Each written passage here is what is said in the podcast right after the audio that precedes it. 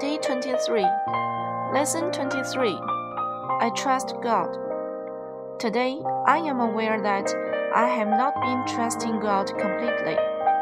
When I trust God, I do not question any event that happens, for I know that everything that occurs in my life is in my best interest.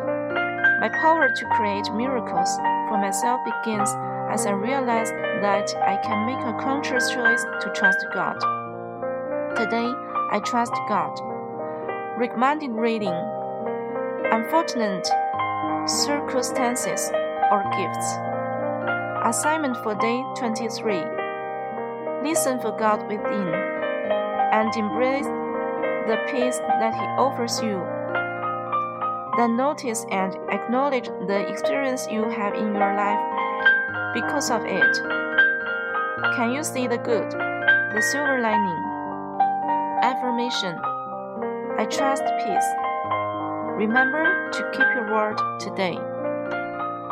第二十三天，第二十三课，我信任宇宙。今天我知道我还没有完全信任宇宙。当我信任宇宙， 我不会怀疑任何事情的发生，因为我知道所有在我生命中发生的事儿都是为了我的最佳利益。当我明白我可以有意识地选择信任宇宙，我就为自己启动了创造奇迹的力量。今天我信任宇宙。导读文章：不幸或是礼物。今日功课：用心聆听宇宙的声音，拥抱它给予你的和平。然后留意并且感谢你生命中因和平带来的体验。你能在不幸中看到一线光明吗？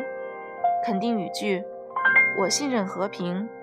谨记今天，信守承诺。